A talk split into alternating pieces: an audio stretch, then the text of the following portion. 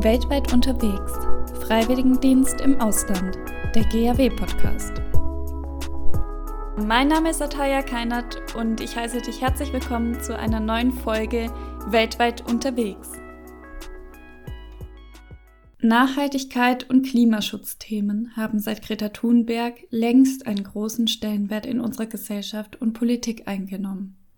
Der Klimawandel wird als eine der größten Herausforderungen unserer Zeit betrachtet und es wird dadurch deutlich, dass dieses Thema alle Menschen etwas angeht und betrifft, wenn auch nicht gleichermaßen.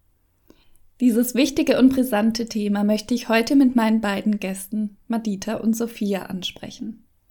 Beide haben vor einigen Jahren ihren freiwilligen Dienst in Argentinien und Brasilien erlebt. Sie können deshalb sicherlich einiges dazu beitragen, wie sich womöglich mehr Nachhaltigkeit gerade auch in diesen Ländern im Freiwilligendienst umsetzen lässt. Ciao, Madita und Sophia. Hola! Hola, Talia. Zu Beginn wäre es schön, wenn ihr euch kurz vorstellen könnt, ähm, wer ihr seid, wann ihr euren Freiwilligendienst gemacht habt. Hi, ich bin Madita, ich bin 23 Jahre alt und ich habe meinen Freiwilligendienst 2017, 2018 gemacht und war dort für zwölf Monate in Cordoba in Argentinien in einem Projekt für Erwachsene mit geistiger Behinderung. Also es war so ein Tageszentrum. Und mittlerweile wohne ich in Heidelberg und studiere hier Sonderpädagogik. Genau, ich bin die Sophia. Ich war 2018, 2019 auch für zwölf Monate in Brasilien in ähm, einem Musikinternat äh, der ADL. Und ähm, genau, das war eben ein Projekt für Jugendliche zwischen 14 und 21 Jahren mit ganz unterschiedlichen Hintergründen. Genau, ich bin äh, 21 Jahre alt und studiere tatsächlich auch Sonderpädagogik in Heidelberg. Sehr schön.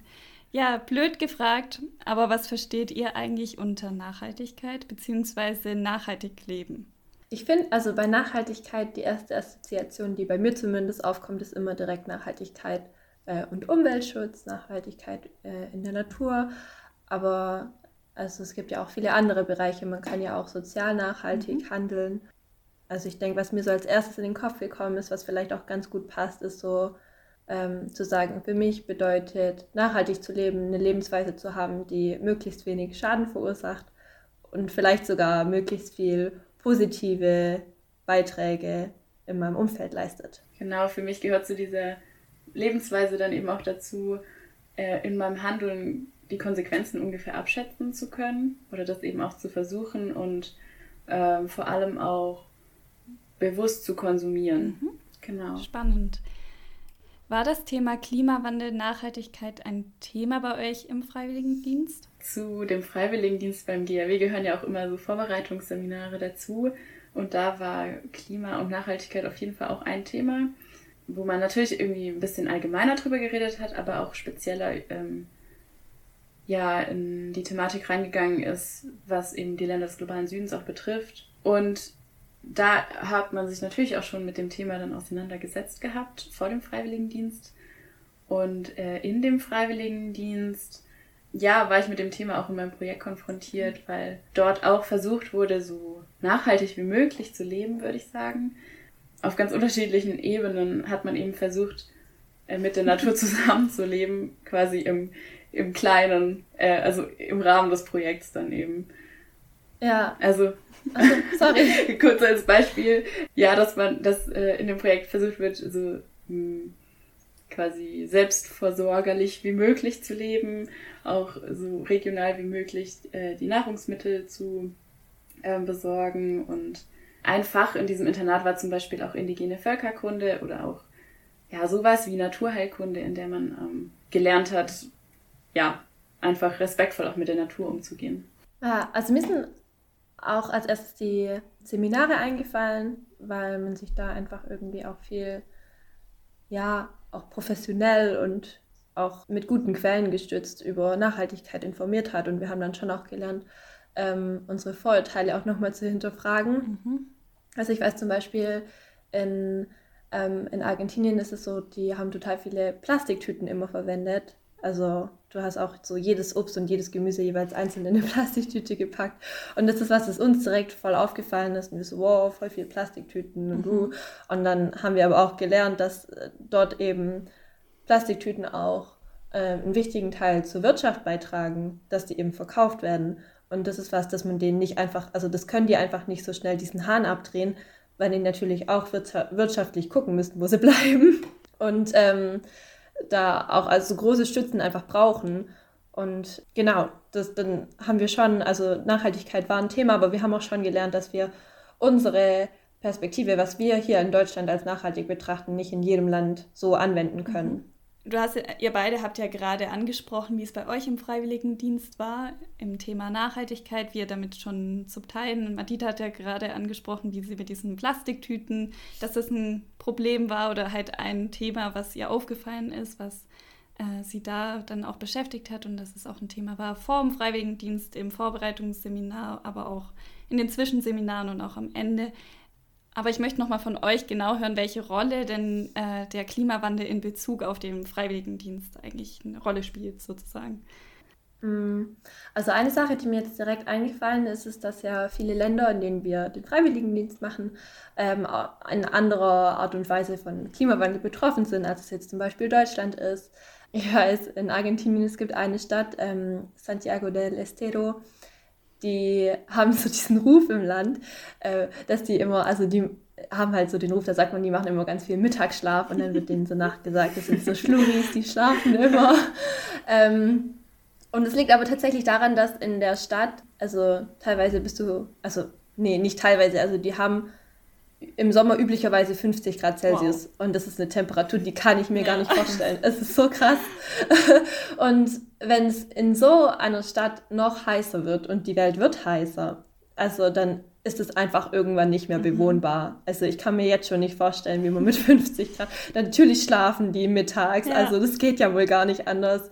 Ähm, und das ist einfach so eine Sache. Man, man, man reist beim Freiwilligendienst in Länder und, und kriegt mit, wie also eine andere Art und Weise mit. Also in Deutschland merken wir auch schon Auswirkungen des Klimawandels, aber es ist einfach super interessant und eine super wichtige Erfahrung auch mal zu sehen, was macht es in anderen mhm. Ländern und wie gehen dort die, die Menschen damit um. Ja, also gerade unser Freiwilligendienst in Südamerika, äh, damit verbunden ist ja auch die Hinreise mit dem Flugzeug.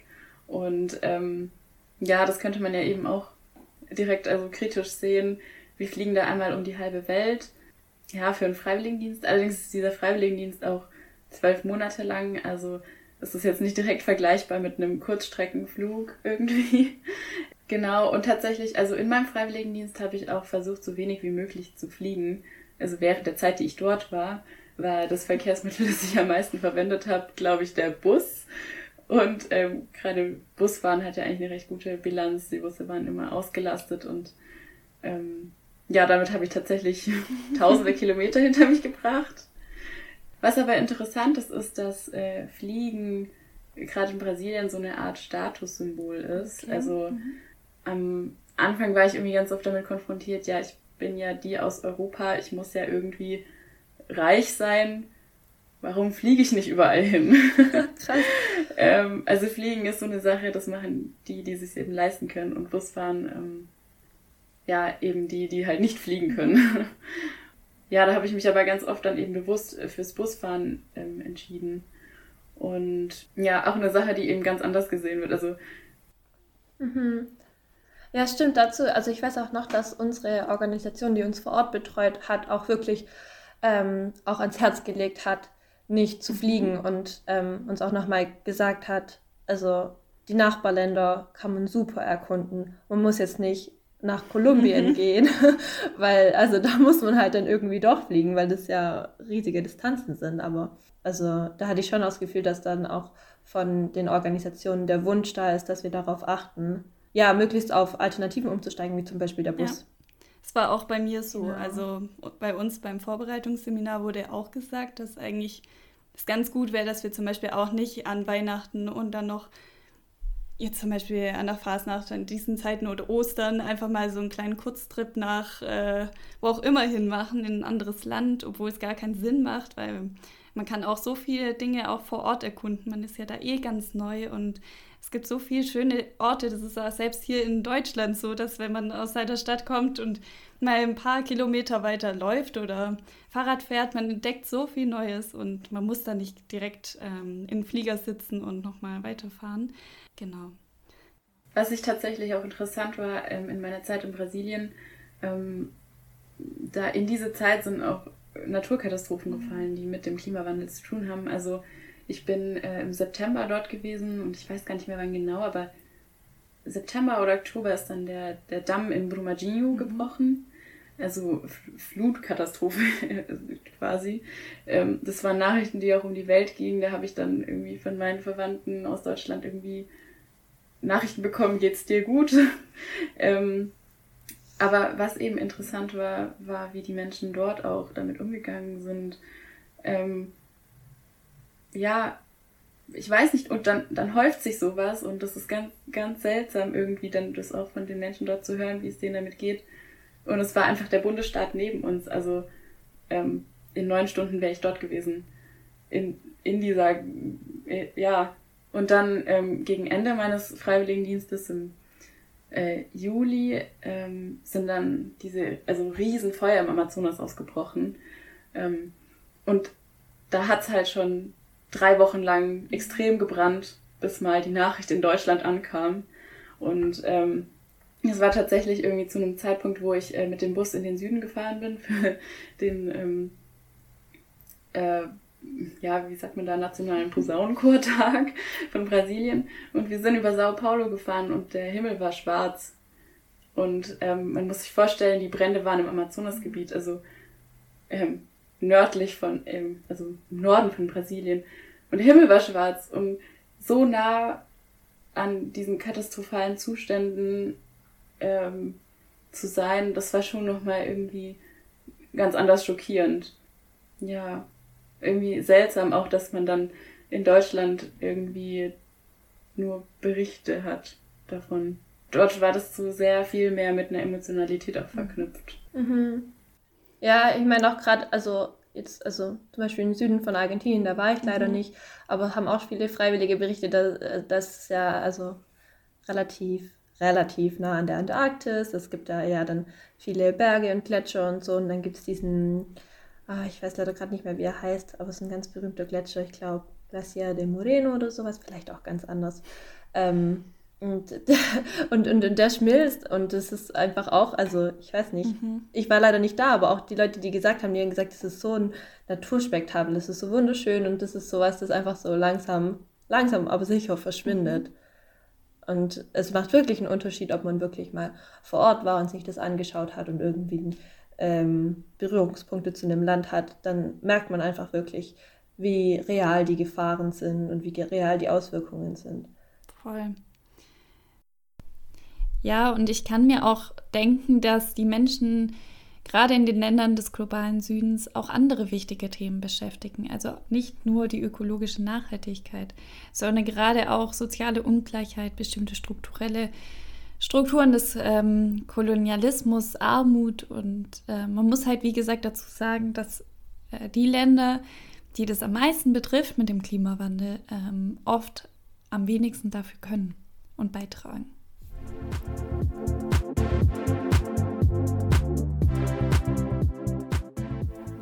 Da kommen wir direkt zur nächsten Frage und zwar unter diesem Gesichtspunkt, was wir jetzt gerade alles besprochen haben, beziehungsweise was uns beschäftigt zu dem Thema. Ähm, ist es dann eigentlich noch vertretbar, dass wir für ein Jahr ja, um die halbe Welt reisen, um Freiwilligendienst für uns zu machen?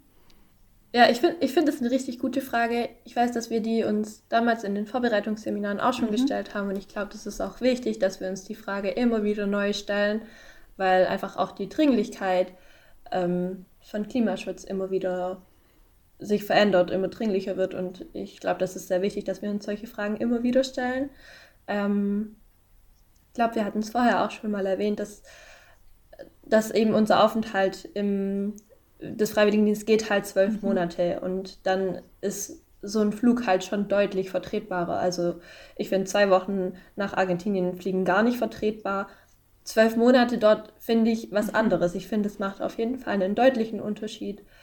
Und ähm, natürlich ist so Freiwilligendienst, das ist was, da profitiert in erster Linie der Freiwillige selbst davon.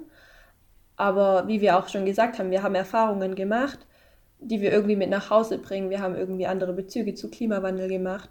Und ähm, wir, wir tragen das ja irgendwie auch mit und, und können Gespräche anregen. Und ich glaube, das ist ein wichtiger Punkt. Damit retten wir zwar nicht die mhm. Welt, aber ich würde sagen, dass da dann doch so ein, ja, so ein bisschen, na, ich will nicht Botschafter sagen, aber sowas in die, in die Richtung, dass wir einfach Sachen teilen können und ähm, da doch schon, da doch schon auch schon ein Mehrwert drin steckt. Ja, und also ich bin auch stark dafür, dass man sich auf jeden Fall auch Alternativen anguckt, wenn es Alternativen gibt. Also gerade ein Freiwilligendienst in Europa, da ist gerade Hin- und Rückreise ähm, ja mit dem Zug oder, oder Flixbus oder was es da eben alles gibt, ähm, viel möglicher als jetzt nach Südamerika.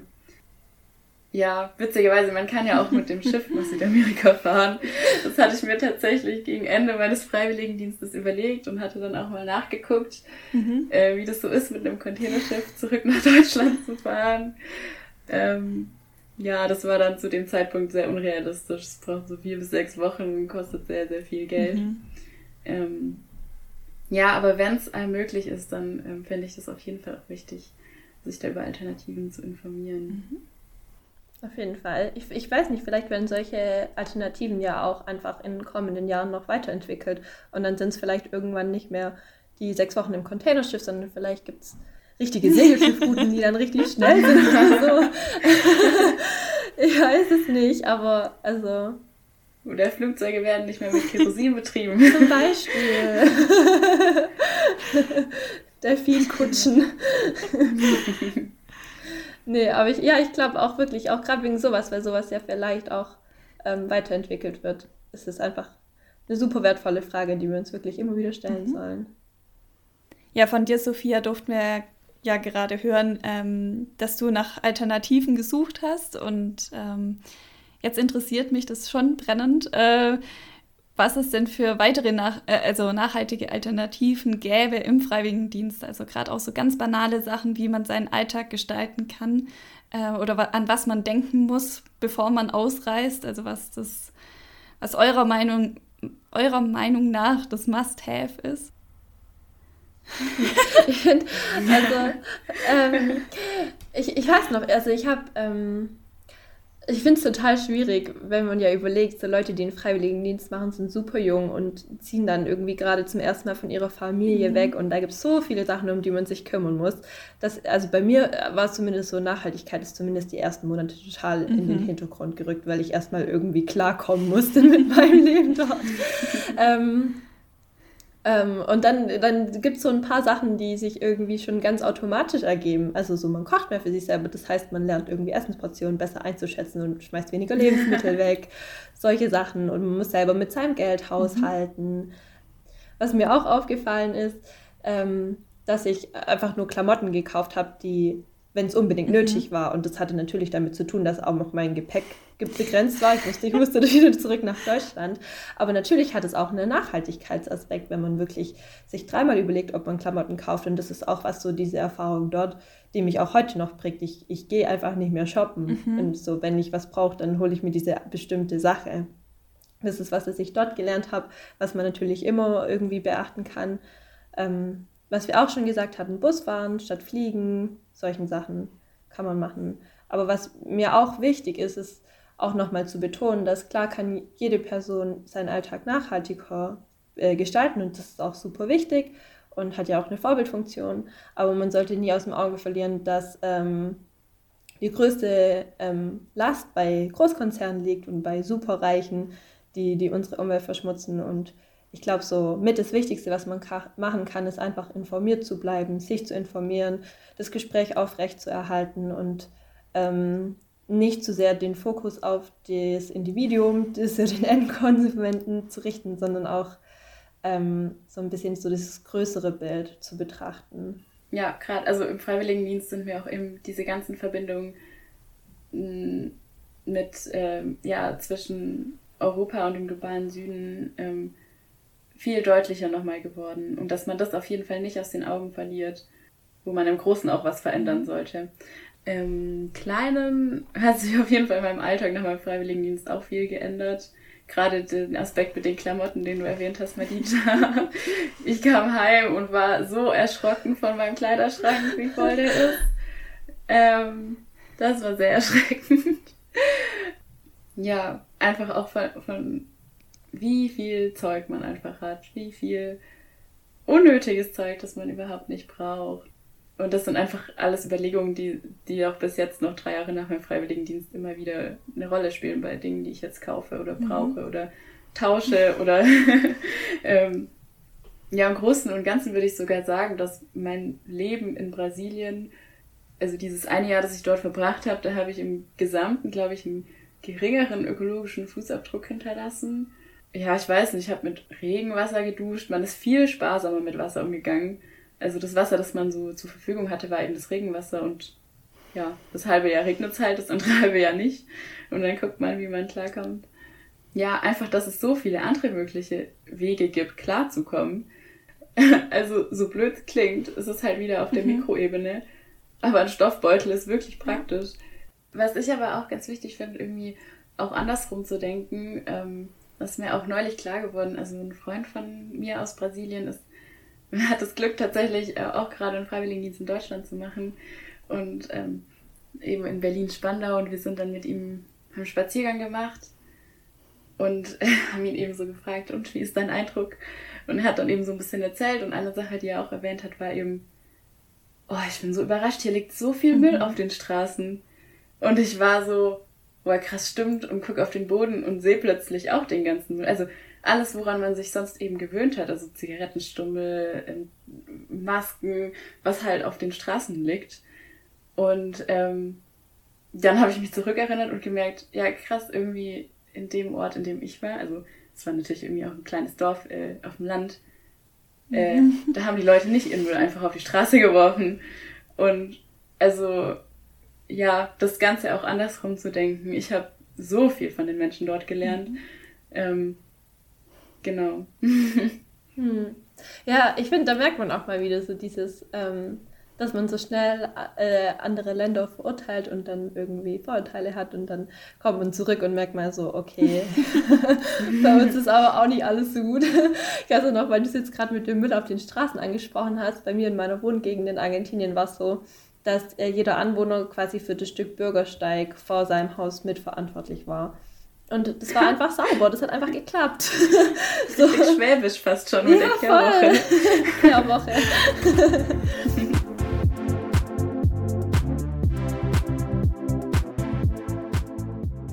Gerade sind auch Freiwillige in ganz neuen Einsatzstellen vom GAW aus ähm, verteilt, äh, gerade in Griechenland oder Spanien.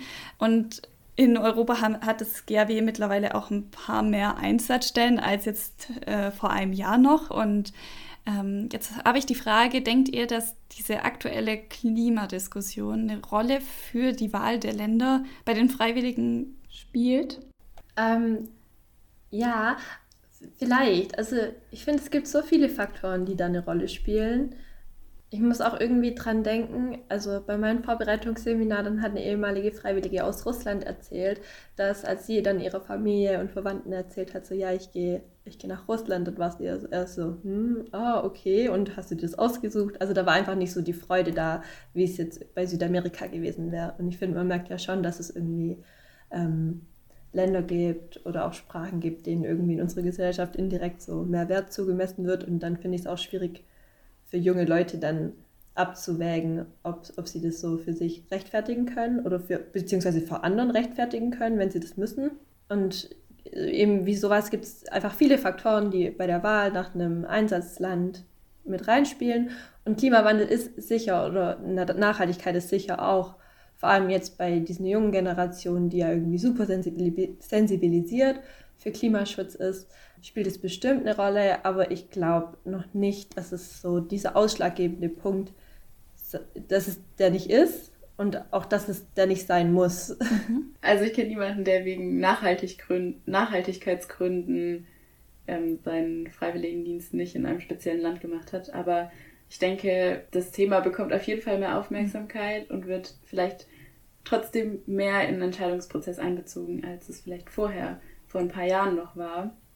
Und also ich persönlich denke sogar bei mir selbst, dass ich jetzt eine Entscheidung vielleicht aus anderen Gründen treffen würde.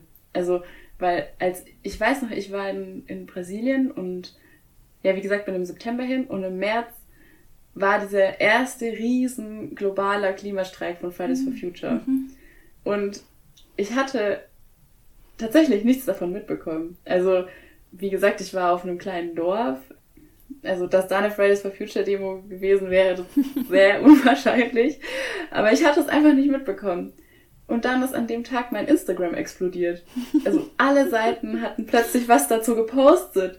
Greenpeace, Fridays for Future, alle möglichen ähm, Umweltorganisationen. Plötzlich war mhm. das da. Und so viele Menschen waren auf der Straße. Ich war ähm, so positiv mhm. überrascht. Und also da ist ja Fridays for Future auch erst groß geworden, so oder oder ähm, er hat also seitdem hat Fridays for Future auch so viel Aufmerksamkeit. Das ist ja auch in den letzten Jahren gekommen und das ist auf jeden Fall, glaube ich, auch ja hat auf jeden Fall auch daran teil, dass es dass gerade Klima und Nachhaltigkeit jetzt auch so ein großes Thema ist mhm. gerade für für die Generation und unsere Generation auch und ja, jetzt würden wir einfach auch ein bisschen anders denken. Oder ich würde anders mhm. denken. Oder ja. denke anders. ja. ja, und also so ein Freiwilligendienst, egal in welchem Land, ist ja nicht per se klimaschädlich. Also ja, die Anreise, mhm. der Flug, das ist auf jeden Fall was, das man äh, in Betracht ziehen muss. Ähm, aber Leute, die super sensibilisiert sind und den Nachhaltigkeit ein ganz, ein ganz wichtiges Herzensthema ist, die können trotzdem einen Freiwilligendienst machen. Und dann kann es schon sein, dass sie sagen, okay, aber dann wollen sie in ein Land gehen, wo sie nicht fliegen müssen. Aber wenn sie sagen, okay, dass sich der Flug für einen zwölfmonatigen Aufenthalt lohnt, dann können sie ja auch in ihrem Freiwilligendienst wirklich nachhaltig mhm. ähm, leben.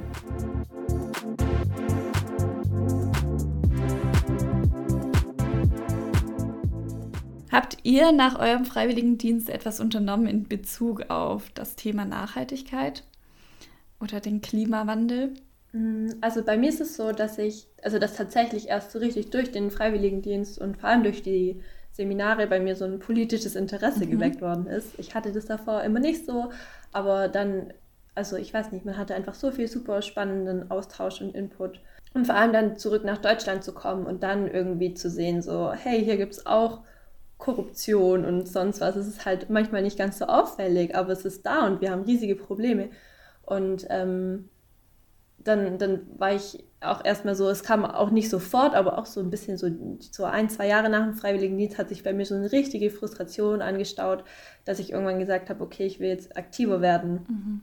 Und dann habe ich angefangen, also auch ab und zu mal zu Demos zu gehen und mittlerweile bin ich jetzt auch aktives Mitglied bei der Grünen Jugend und versuche so politisch ein bisschen mitzugestalten. Ja, es hat sich, also ich bin mir sehr sicher, durch den Freiwilligendienst bei mir schon auch noch mhm. viel verändert. Und ich versuche schon auch mich zu engagieren. Ich habe aber das Gefühl, da, da, da geht noch mehr und das ist auch was, wo ich einfach mich noch ein bisschen weiterentwickeln will und irgendwie gucken will, wie kann ich mich aktiver und irgendwie ja noch mehr engagieren. Ja, also ich würde auch sagen, dass durch den Freiwilligendienst Nachhaltigkeit nochmal einen anderen Stellenwert bei mir bekommen hat. Ähm, also wie ich auch gesagt habe, die Lebensweise und auch diese Nähe an den Naturkatastrophen und an den Menschen zu sein, die unter diesen Naturkatastrophen zu leiden, deren Perspektive auch mitzubekommen, das hat schon auch nochmal viel in meinem Blickwinkel verändert. Genau, und als ich dann eben in Deutschland auch dann ein bisschen näher an Fridays for Future dran war. Also so blöd das klingt, aber habe ich mich dann auch eben an den Demonstrationen ähm, beteiligt oder beteilige mich auch jetzt noch daran. Und ja, was ich einfach total hilfreich finde, ist auch mit, also dadurch dann auch mit Menschen in Kontakt zu kommen, denen das auch eine Herzensangelegenheit ist, mit denen zu diskutieren und ähm, zu sehen, okay, dieses Thema ist wichtig und es ist für viele Menschen wichtig und ja, auch gemeinsam zu überlegen, was so möglich ist. Jetzt zum Schluss, was wollt ihr noch den Hörerinnen noch mit auf den Weg geben? Ich habe es ja vorher kurz angesprochen und wir haben da auch nochmal drüber gesprochen, dass es einfach wichtig ist, auch nochmal zu erkennen, jeder Einzelne kann was tun, um, nachhaltig, äh, ne, um nachhaltiger zu leben. Aber es ist nicht immer die Verantwortung jedes Einzelnen. Also ähm, tatsächlich einfach die größten Verursacher des Klimawandels ähm, ist nicht die Einzelperson, sondern das sind dann Kohlekonzerne, Beton und äh, äh, also Flugreisen sind ja auch oft, ähm, also sind ja in den wenigsten Fällen Flugreisen, die gerade einen Freiwilligen irgendwo hinbringen, sondern mhm. haben andere Zwecke. Und ähm, das Problem liegt meistens in viel, viel höheren Ebenen und das finde ich einfach wichtig, dass man sich ähm, ja, das gesamte Bild betrachtet, sich informiert und ähm, nicht immer die Schuld bei Individuen sucht oder bei, ja, oder auch bei sich selbst, sondern ja, das Große und Ganze im Blick mhm. behält. Ja, und ich würde den Freiwilligendienst auf jeden Fall auch als Möglichkeit sehen, sich mit dem Klimawandel, mit der Thematik Nachhaltigkeit nochmal auf eine andere Art und Weise auseinanderzusetzen und ähm, ja, auch das als Chance zu nutzen. Mhm äh, daraus dann auch was fürs eigene Leben irgendwie zu lernen und daran zu wachsen.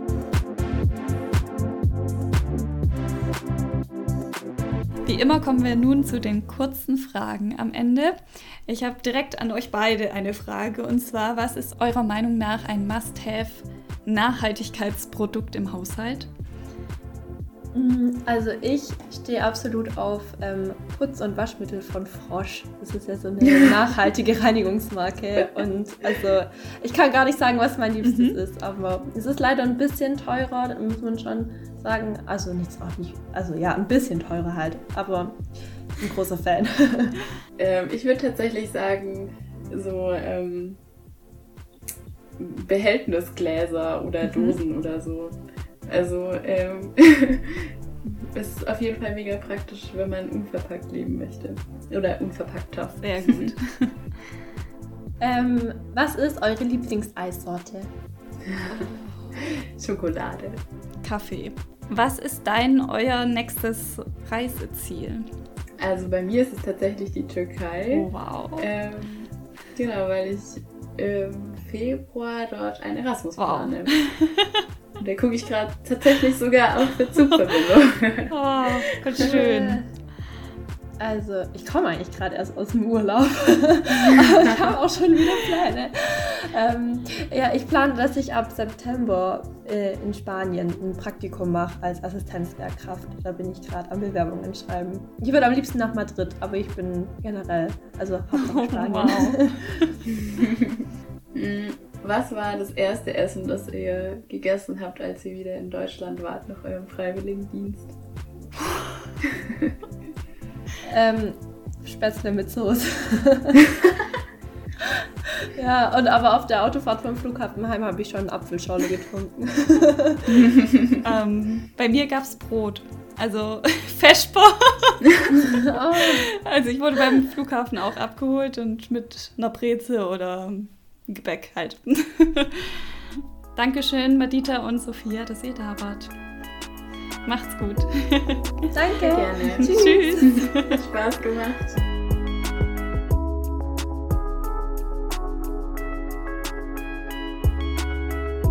Was außerdem noch ganz schön wäre, wenn du uns auf Instagram folgen würdest unter GAW-vernetzt